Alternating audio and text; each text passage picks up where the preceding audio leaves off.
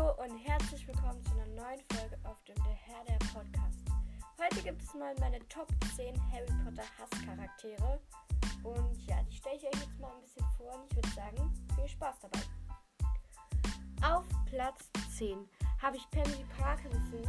Ich mag sie einfach nicht mit ihrer Clique von Mädchen und sie ist auch sehr eingebildet. Ich mag sie nicht. Auf Platz 9 habe ich Gilderoy Lockhart. Der ist einfach nur sehr eingebildet und behauptet Dinge, die auch er gar nicht gemacht hat. Und jeder kennt ihn. Ich mag ihn nicht. Auf Platz 8 sind Crab und Goyle. Crab und Goyle sind einfach zwei dumme Jungen, die einfach Draco nachmachen und selbst nichts gebacken kriegen.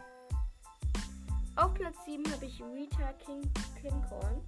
Sie schreibt nichts Echtes, bevor sie überhaupt was Richtiges weiß. Deshalb mag ich sie nicht. Auf Platz 6 habe ich Draco Malfoy. Ich mag ihn jetzt auch nicht so wirklich. Am Ende versteht man dann zwar sein Schicksal ein bisschen, aber trotzdem mag ich ihn nicht, weil er immer alle ärgert und so. Auf Platz 5 habe ich Lucius Malfoy, sein Vater. Er ist ja dafür zuständig, dass Draco halt so geworden ist und deshalb mag ich ihn noch weniger. Auf Platz 4 ist Voldemort. Jeder weiß, warum ich Voldemort scheinbar nicht mag. Also ich glaube, niemand mag Voldemort nicht so richtig. Ja. Auf Platz 3 ist bei mir Umbridge. Umbridge ist einfach keine gute Lehrerin. Sie bringt den Kindern auch nicht wirklich was bei, ist halt einfach nur eine Ministeriumshexe. Auf Platz 2 habe ich Barty Crouch.